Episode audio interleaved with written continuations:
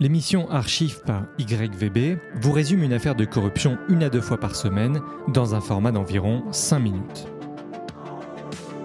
Le cerveau a des capacités tellement étonnantes qu'aujourd'hui, euh, pratiquement tout le monde en a un. L'archive 17.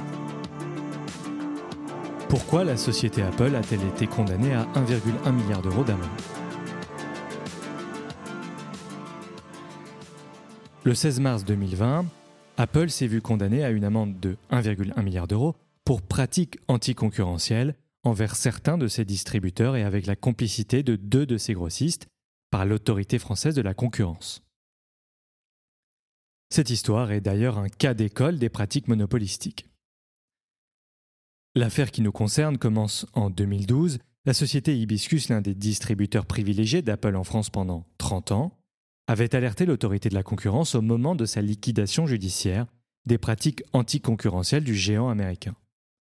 Hibiscus avait fini par porter plainte auprès du tribunal de commerce pour abus de position dominante, détournement de clientèle, abus de dépendance économique et concurrence déloyale. Au moment de sa procédure de liquidation, la société française employait 120 personnes. La technique privilégiée du géant américain à cette époque fut de réduire drastiquement la livraison de son matériel. En 2013, une perquisition dans les bureaux d'Apple aura permis aux enquêteurs de saisir des preuves qui montraient les relations toxiques entre l'entreprise américaine et ses distributeurs. À l'époque, Apple travaillait avec deux grossistes en priorité, Tech Data France et Ingram Micro. Elle ordonnait entre autres à ces derniers de livrer des quantités limitées aux revendeurs tiers. La stratégie à long terme consistait à entrer dans une phase de favoritisme envers ses propres Apple Store. Dans le cas qui nous intéresse, c'est donc également un abus de dépendance économique à l'encontre des détaillants dits premium envers le géant américain. Voilà comment Apple s'y prenait. Première technique. Apple demande à ses deux grossistes privilégiés, donc Tech Data France et Ingram Micro, de ne pas se faire de concurrence. C'est-à-dire de se partager le marché de façon parfaitement équitable dans le but d'asphyxier et de dominer les distributeurs. Deuxième technique, créer une dépendance économique des revendeurs indépendants. Comment? En limitant l'approvisionnement et en pratiquant du favoritisme parmi les revendeurs qui acceptent sans broncher ces pratiques illégales. Exemple, lorsqu'un nouveau produit était lancé, il y avait des stocks alloués aux distributeurs favoris et une privation, parfois totale, pour les autres. Troisième et dernière technique, une pression non dissimulée sur la fixation des prix de vente. Les revendeurs indépendants ne pouvaient faire autrement que d'appliquer les mêmes prix que dans les Apple Store, leur marge étant extrêmement faible. Pire encore, par l'intermédiaire de clauses contractuelles complexes, Apple maniait l'incertitude avec brio. Les revendeurs premium ne pouvaient pas connaître à l'avance les remises auxquelles ils auraient droit, puisque ces dernières avaient un caractère discrétionnaire.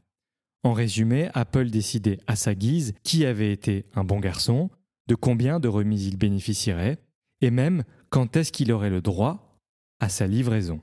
Tout cela mettait, je le répète, les revendeurs dans une situation d'incertitude dangereuse.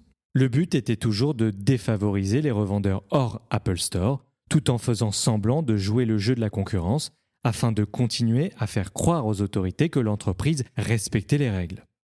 Le consommateur était par conséquent privé des effets bénéfiques de la concurrence et de la baisse des prix qui va avec.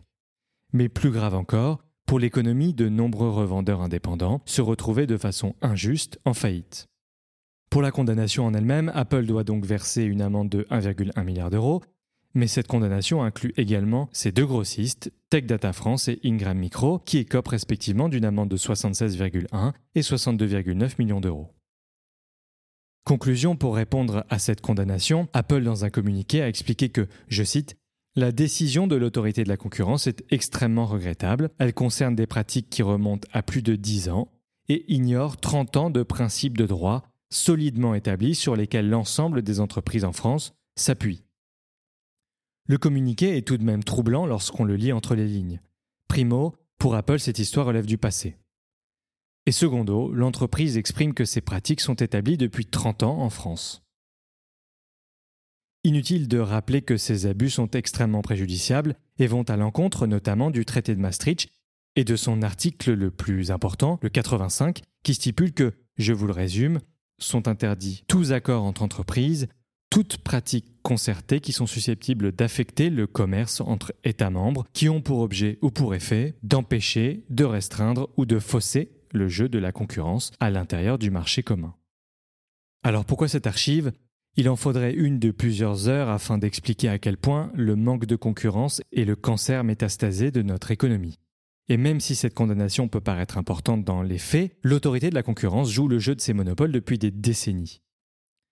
Lorsqu'Apple ou n'importe quel cartel usite de ces pratiques, en France, on peut prendre en exemple les secteurs de la grande distribution, des télécoms, de la construction, du pharmaceutique, des énergies et bien d'autres, ils empêchent les consommateurs d'avoir des prix justes, ils empêchent les meilleurs de s'expandre en les rachetant ou en les coulant, et privent et découragent à long terme les individus de leur liberté fondamentale d'entreprendre et de croître. Je finis avec deux infos et une question. Première info, cette condamnation a fait la fierté de la présidente de l'autorité de la concurrence, Isabelle de Silva. Mais qu'est-ce que représente 1,1 milliard d'euros d'amende pour Apple?